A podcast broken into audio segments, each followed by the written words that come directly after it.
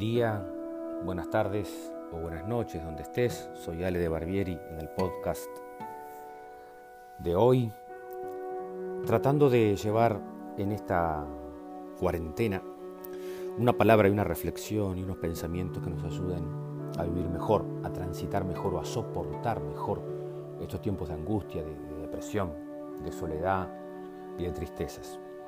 Y voy a tomar un capitulito cortito de mi libro La vida en tus manos que se llama Angustia, justamente para utilizarlo de, de, punto de partida para conversar sobre la angustia. La angustia es la angustia es esa sensación de opresión que uno tiene en el pecho de dolor. Muchos varones, muchos niños, muchas mujeres, pero bueno, se da más en varones a veces, que estamos tan distanciados de nuestro propio cuerpo que vamos al médico pensando que tenemos algo biológico, y por supuesto que hay que ir para, para descartar pero muchas veces el médico nos dice, no, usted precisa un psicólogo o un psiquiatra porque lo que usted tiene es angustia. Eh, dice Soren Kierkegaard, el hombre es ese ser que se angustia y es más profundamente hombre cuanto más profundamente se angustia. Por eso yo estoy haciendo estos podcasts con el nombre de terapeuta coronavirus, porque el terapeuta coronavirus nos ha enfrentado con nuestras propias angustias, miedo a la libertad, angustia porque no, no me siento libre, angustia porque se frustraron mis proyectos, me angustio porque tengo que ayudar a mis hijos con la tarea y, no sé cómo hacerlo o no tengo paciencia, me angustio porque tengo miedo que mis papás les pase algo, que, que, no siguen la cuarentena al pie de la letra o sí la siguen y por eso están tan solos y, y, están extrañando. Todo nos puede angustiar, pero dice Kierkegaard, ¿no? El hombre, la persona, es ese ser que se angustia y es más profundamente hombre cuando más profundamente se angustia. Se están diciendo en estos tiempos de que nos van a reemplazar por robots. Bueno, hasta que no vengan esos robots que se angustien, quizás por acá también puede pasar la naturaleza humana, ¿no? Así que vamos a comenzar esta reflexión. En, nuestro mundo de hoy, y, antes de la cuarentena, ahora más, eh, todo el mundo habla de que venían aumentando los ataques de pánico. Los ataques de pánico es angustia. Hay una clasificación clínica que utilizan muchos, eh, el de ese manual estadístico de las enfermedades mentales y algunos enfoques. Pero a veces el riesgo de hablar de ataques de pánico es que la gente eh, lo interpreta como algo que le pasa de afuera, como que él no tiene nada que ver con ese ataque de pánico. Cuando uno ve que eso es angustia, cuando uno ve que, los, que aumenta los ataques de pánico tiene que ver con el vértigo de la vida actual, con la locura de la vida actual que llevábamos por lo menos antes de la cuarentena, capaz que este terapeuta coronavirus nos ayuda a replantearnos ¿no? nuestra manera de vivir. Aumentar los ataques de pánico, pero no entres en pánico, es angustia. La angustia normal nos hace crecer, porque nos recuerda lo importante. La angustia patológica es la que nos paraliza, la que nos ancla, la que nos puede llevar al pánico y del pánico a la desesperanza hay un paso. Por eso muchos colegas están diciendo en estos días de, pandemia y de cuarentena, el miedo es normal, cuidado que no te lleve al pánico porque es lo que te puede paralizar. Así que si somos más humanos, cuanto más nos angustiamos, no hay que matar al mensajero, no, nadie tiene ataque de pánico como si fuera justamente un virus que se contagia, sino que es la angustia. A veces es la única forma que encontró tu psiquismo, tu alma, para gritar su dolor. Cada alma cada corazón, cada psique, lucha por expresar su dolor. Y a veces la angustia o, lucha para que lo escuchen, porque quiere ser calmada. Entonces a veces la angustia es la única manera que encontró esa persona de decir tengo miedo de que mi pareja me deje porque lo quiero, tengo miedo de que mi hijo crezca porque no me va a necesitar más, tengo miedo de que mis padres se mueran porque le tengo miedo a la muerte. Bueno, todas esas angustias nos hablan de lo que queremos, nos hablan de que somos seres humanos que amamos a otros y que sufrimos. Por lo tanto, nos duele con el coronavirus, nos duele el planeta, nos duele el mundo, ¿verdad? Nos duele la economía, porque eso habla de mucha gente que mañana esté con más dificultades de la que tenía para salir de la pobreza. Todo nos duele porque estamos vivos y porque justamente porque somos humanos. ¿no?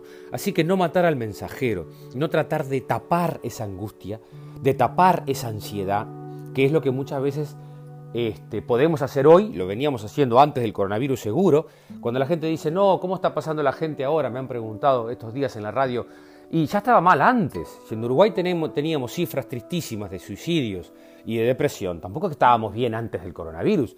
Lo que pasa es que ahora tenemos la excusa perfecta. No, con esto del encierro me siento mal. Estabas mal antes, o peor. Hay mucha gente, de hecho, que está bien ahora. Hay mucha gente que está mejor, porque está más calma, no tiene que cumplir con el jefe, tiene otro estrés cómo hago con mis hijos y la tarea escolar y todo lo demás, pero de repente están muy felices y capaz que se dan cuenta de que si sale la cuarentena puede trabajar distinto. Entonces no trates de tapar la angustia con comida o con drogas o con alcohol o fumando o de una manera insana, sino que podemos ayudar nosotros y a nuestros hijos a calmarnos esa angustia, a encontrar a alguien que nos escuche o a dibujar, a pintar, a escribir, a, componer si. ¿Cuántos músicos han compuesto desde el dolor, desde la rabia, desde el enojo, desde una separación? Estoy pensando en Aute, este cantautor español tan maravilloso, un poeta increíble que yo admiro muchísimo, que escribió Siento que te estoy perdiendo, que escribió em, em, De alguna manera tendré que olvidarte, bueno, unas canciones este, que justamente está su alma ahí puesta en juego. ¿no?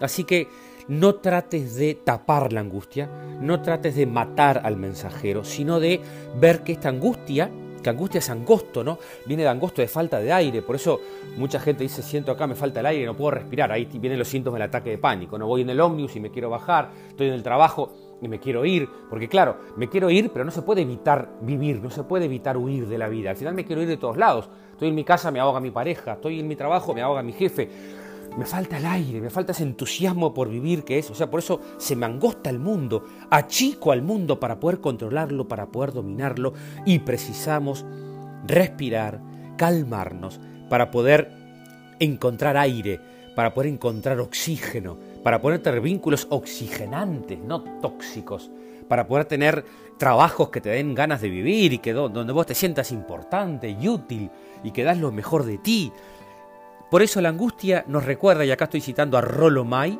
M-A-Y, uno de los maestros de Shalom, dice, la angustia nos recuerda cuáles de nuestros valores se ven amenazados y qué es lo importante para nosotros. Entonces, eh, cuando uno habla, Alejandro, estoy mal y empiezo a tener una conversación terapéutica con un paciente o con alguien que me pide ayuda en las redes, eh, ¿qué es lo que pasa? Estoy angustiado, no puedo dormir, lo que pasa es que mi pareja ayer me dijo que no me quiere más o mi hijo me dice que no me quiere, o bueno, entonces ahí aparece el valor. El valor puede ser que te importa tu trabajo, el valor puede ser que te importa tu hijo, pero la manera en que lo estás amando es una manera controladora. Y eso hace que a veces muchos adolescentes se enojan tanto con los padres y que haya tanta violencia muchas veces en muchas familias, porque muchos adolescentes precisan separarse de padres que ahogan, de que no los dejan crecer, ¿verdad? O que no los dejan que piensen distinto, no piensan lo mismo que pensamos nosotros. Eso es lo lindísimo, educaste a tu hijo para que piense distinto, para que, para que, para que se coma la cancha, para que sea una persona que con tus valores, que son todos los, mismos valores, digamos, o sea, no está en crisis el valor, lo que está en crisis somos nosotros los valores que valoramos. Entonces, el valor libertad o el valor amor, o el valor, este, bueno, se puede ver amenazado si siento que en mi trabajo no, no, no estoy dando lo mejor de mí, ¿verdad? Si siento que mi jefe, mi líder, es más un jefe que un líder, o sea, que no me cuida, no, me, no está cerca mío, no me ayuda. Entonces angustia empieza a crecer por dentro. El valor familia se ve amenazado si educo con culpa, ¿verdad? Como dije recién, si me siento mal porque me gustaría pasar más tiempo con mis hijos. Mirá el, problema, conflicto psicológico que teníamos antes de la cuarentena.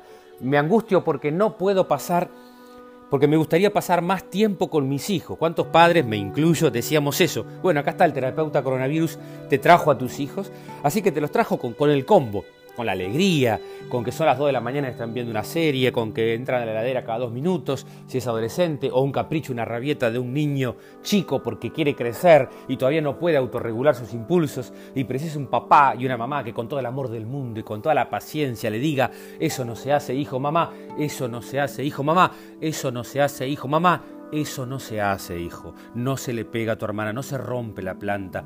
Con todo el amor del mundo, sin pegar, sin agredir, sin gritar, sin palmada, sin tirón de oreja, porque todo eso es falta de autoridad, todo eso es autoritarismo, pero autoridad sana no es autoritarismo, es hospedar las frustraciones de nuestros hijos. Entonces me pasaba quejando de que no, ojalá el día tenga 48 horas, eh, me falta, no tengo tiempo para estar con mis hijos, bueno, ahora el terapeuta coronavirus te devuelve ese tiempo, te devuelve, pero, pero con ese tiempo tiene que volver tu alegría, porque no está de cuarentena seguir siendo padre, no está de cuarentena seguir educando a nuestros hijos en estos tiempos de incertidumbre.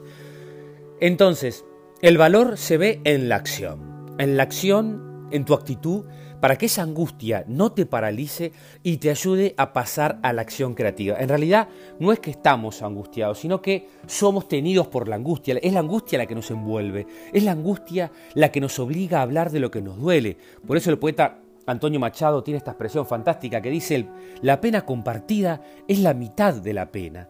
La base de cualquier terapia, de cualquier relación de ayuda, de cualquier encuentro terapéutico, sea con tu psicólogo o con tu pareja, o con un amigo o con tu papá, la base de cualquier encuentro terapéutico sigue siendo cuénteme lo que le pasa, dónde le duele. Me duele acá, me duele el alma, me duele el corazón, me duele el trabajo, me duelen mis manos, me duelen mis piernas, pero agradezco cada día a mis manos, a mis piernas, a mi corazón, a mis ojos, a mis palabras, que puedo todavía sostener el amor de mis hijos, que puedo todavía trabajar en la cuarentena, que puedo brindar una palabra de esperanza a quien lo precisa, porque lo que cura es el vínculo. No te cura el psicólogo, no te cura la logoterapia o el psicoanálisis o la terapia cognitiva o tu analista lacaniano o Reiki o Pilates, no te cura la teoría. ninguna teoría cura a nadie, lo que cura es la relación, lo que cura es el vínculo, lo que cura es tener vínculos empáticos donde uno pueda expresar esa angustia sin, y, ser, y sin ser juzgados, poder este, largar nuestras lágrimas, poder, como dice Drexler en esa canción, asilo, ¿no? Poder tener una noche de asilo, un remanso, una palabra que a veces es tu terapeuta, claro que sí, a veces es tu pareja, a veces es tu hijo, que te da un abrazo y dice, está papá, este, se dio cuenta que estabas cansado, no te preocupes, ¿cuántas veces mis hijas me han, me han mandado un mensaje, papá, ¿me puedes ayudar? Y demoro cinco minutos, pero porque estaba haciendo otra cosa y ya lo resolví. Y para eso los educamos, ¿verdad? Para que lo puedan resolver, para que no te precisen siempre y para que tú tampoco te sientas mal porque no te precisen. Quiere decir que esa angustia los está haciendo crecer, los está haciendo enfrentar los miedos, los está haciendo ser este, niños y adolescentes y adultos, o tú como, como adulto, esa angustia te ayuda a darte cuenta lo que te importa, lo que te importa, los valores que rigen tu vida y por lo tanto, cuando ese valor se ve amenazado, o sea, tengo miedo de perder a mi pareja, puede ser una oportunidad lindísima para darme cuenta que quizás estoy demasiado tóxico o tóxica, de que quizás estoy demasiado exigente, de que quizás eh, no estoy dándole el feedback que yo me quejé toda la vida en mi terapia anterior de que no quería repetir la historia de mi papá o de mi mamá y ahora estoy haciendo lo mismo con mi pareja. Entonces realmente preciso respirar para poder cambiar de actitud, para poder dar una respuesta nueva, una respuesta distinta y esta angustia me está enfrentando con ese valor, con el miedo a morir, con el miedo a la libertad, porque si soy libre, entonces soy responsable. Volvemos ya llegando al final, al principio de este podcast, con la frase de Soren Kierkegaard, el hombre, la mujer, la persona, es ese ser que se angustia. Y es más profundamente hombre cuando más profundamente nos angustiamos. Por lo tanto, no evites la angustia, no evites que tu pareja sufra, no intentes evitar que tu hijo sufran, no intentes evitar que en el trabajo Tienes que decirle a tu colaborador algo que quizás le traiga sufrimiento, pero es tu rol de líder con amor, con cariño. Mira, valoro tu perseverancia y valoro tu esfuerzo, pero esto te salió mal, no fue lo que yo te pedí, quizás te lo expliqué mal, te lo explico de nuevo, pero lo tenemos que hacer todo de nuevo. Me angustio, sí, pero esa angustia te hace crecer, te ayuda a darte cuenta que el otro te importa, nos ayuda a darnos cuenta que, que la tristeza no es la depresión, o sea que estoy triste porque, porque el mundo me duele, Uruguay me duele, América Latina me duele, claro que nos duele cómo nos vamos a recuperar de esta cuarentena, pero quizás este terapeuta coronavirus nos está enseñando que nos podemos angustiar y, y que la angustia está bien y que llorar está muy bien y que estoy triste, perfecto. Te llamo, eh, te mando una música, te mando una canción, vamos a compartir un libro, vamos a hacer un grupo de WhatsApp de lectura compartida en vez de mandarnos cosas tóxicas y compartimos la angustia entre todos, porque como dijo Antonio Machado, La pena compartida es la mitad de la pena. Quizás si juntos conversamos de nuestras penas, nos podemos sentir mejor.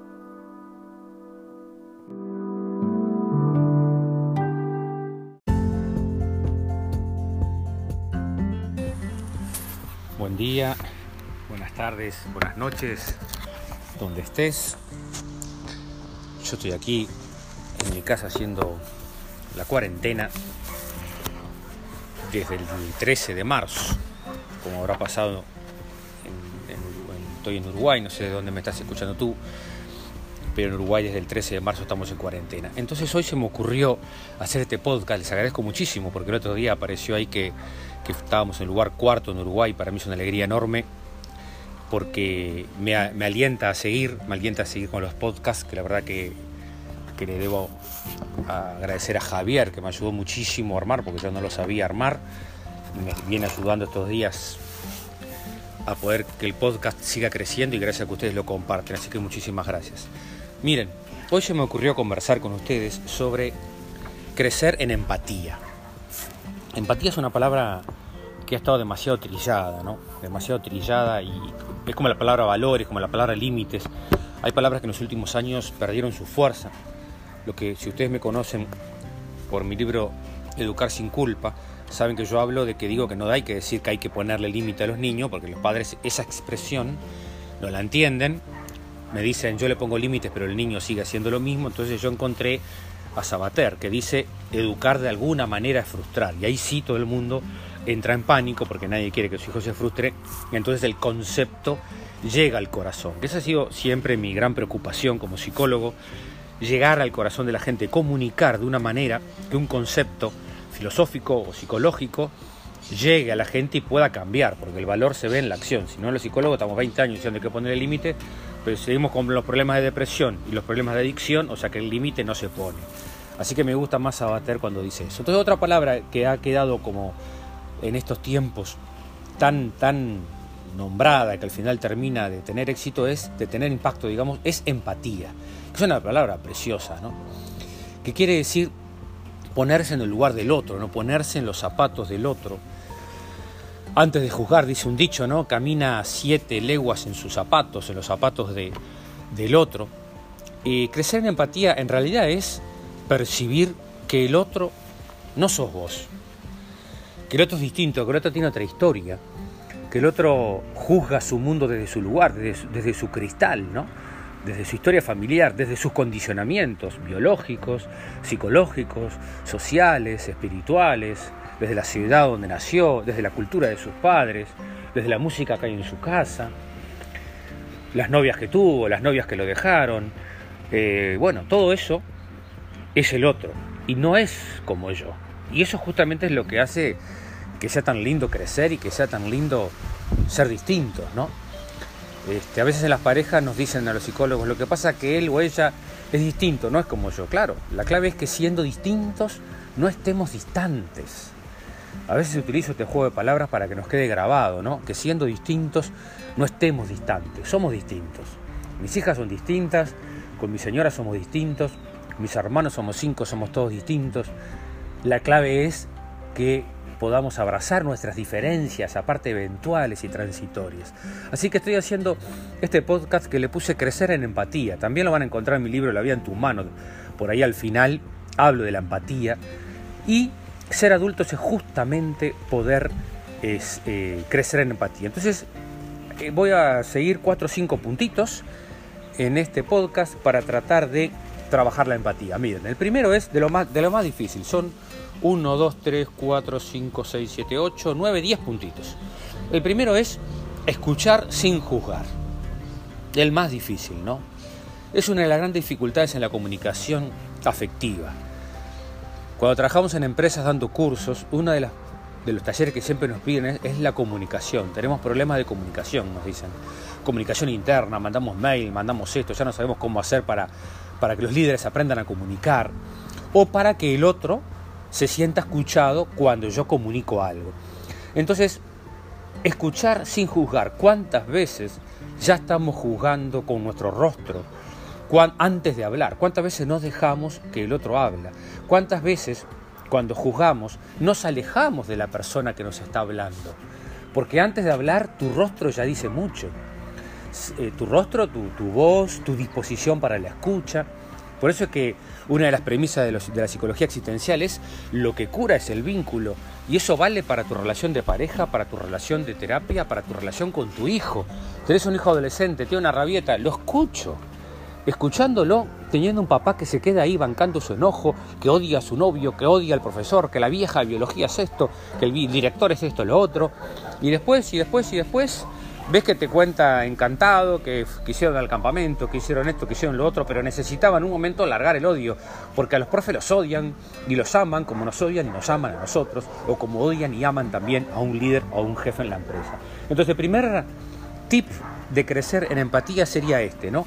Escuchar sin juzgar o tratar de escuchar sin juzgar, si quieren. O, vamos a profundizar un poquito más, darme cuenta que estoy juzgando. Esto sería un poquito de mindfulness, ¿verdad?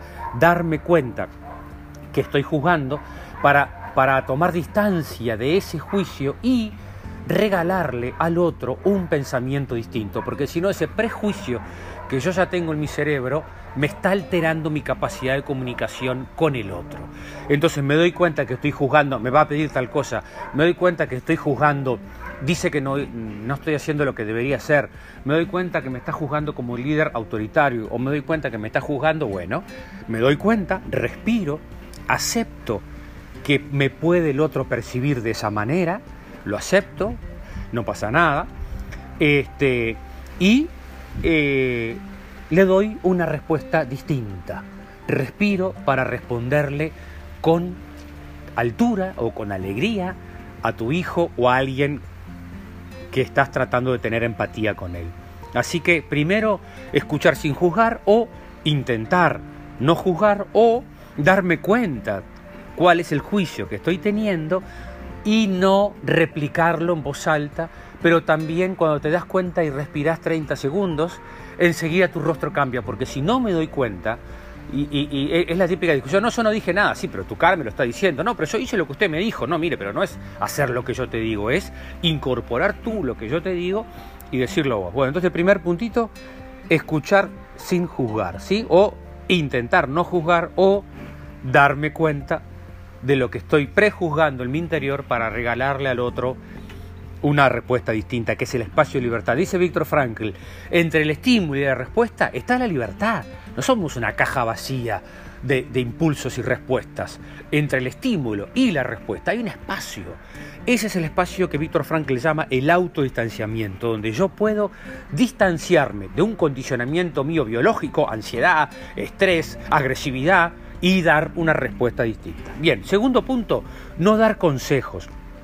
Tratar de escuchar sin intervenir. Ayudar a que la persona se exprese. Solo escuchar. Un buen líder, un buen jefe, un buen papá, un buen compañero, compañera de trabajo o de pareja, escucha.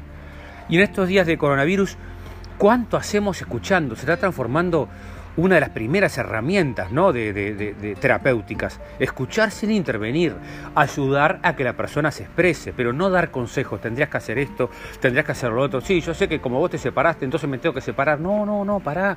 Yo no estoy diciendo que tengas que hacer lo que yo hice, ni, que, ni lo que yo digo. Eh, disculpame si lo percibiste así, quizás yo me expresé mal. No dar consejos, ¿sí?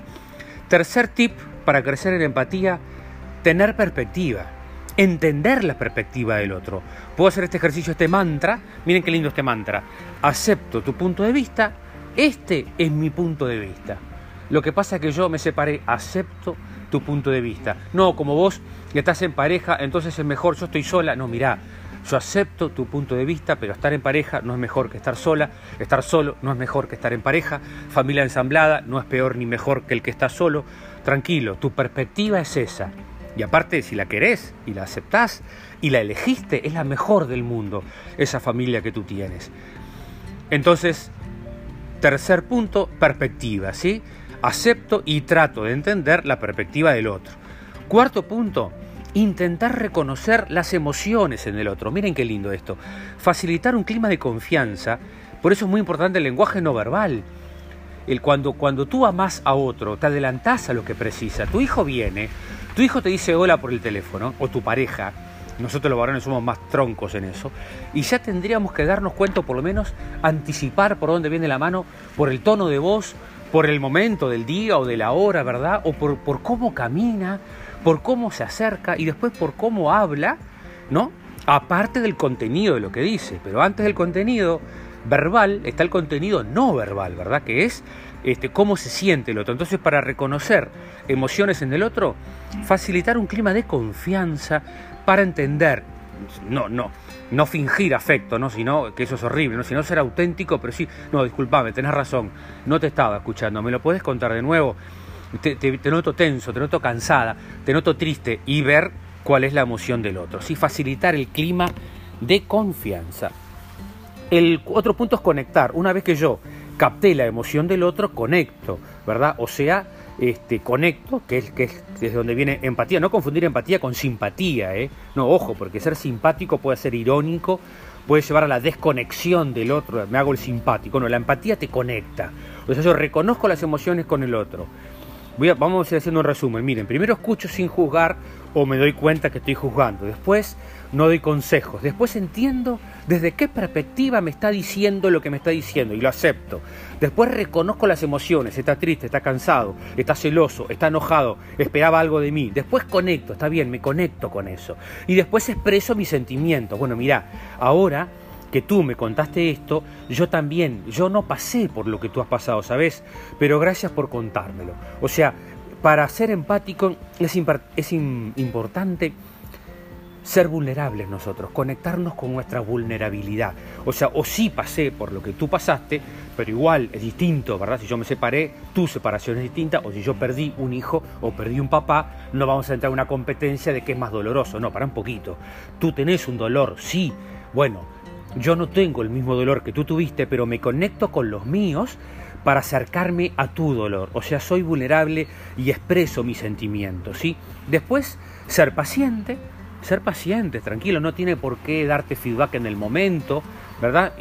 Tú expresaste los sentimientos, soy paciente, soy compasivo. Otra de las herramientas de cualquier camino espiritual o mindfulness trabaja mucho la autocompasión y la compasión. Ahora estamos siendo compasivos con los adultos mayores. Bueno, si el coronavirus trajo esto, ¿no? De ser compasivos con los adultos, a mí me alegra muchísimo porque es tristísimo la situación en que viven, sean en residenciales, o sea en su casa solos, o sean abandonados por hijos, o que están cumpliendo con rol de padre, como muchas veces lo están haciendo muchos abuelos. Entonces, aceptar que el otro no piense y no siente como yo, que somos distintos, ser compasivos con el dolor y salir de ese pensamiento crítico que a veces tenemos y que nos habla y nos dice yo no hubiese hablado, no hubiese actuado así, o cuando nos mandamos esos WhatsApp críticos, tristísimos, y a vos qué te parece, vos hubieses hecho lo mismo, si a mí me pasa lo mismo, yo no hubiese hecho lo que ella me hizo, no, no, tranquilo, tranquilo, no sabés cómo hubiese reaccionado, porque todos somos distintos y ojalá que si mañana reaccionás de la manera que reaccionás,